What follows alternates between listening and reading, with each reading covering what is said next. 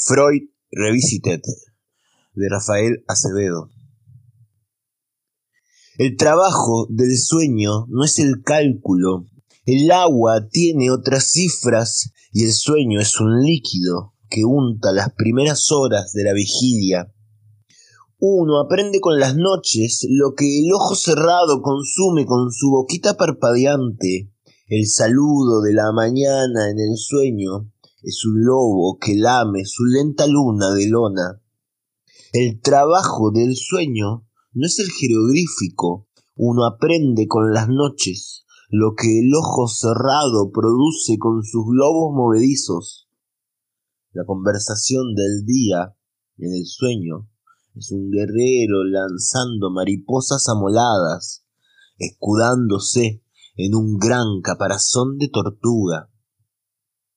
El trabajo del sueño es el pensar.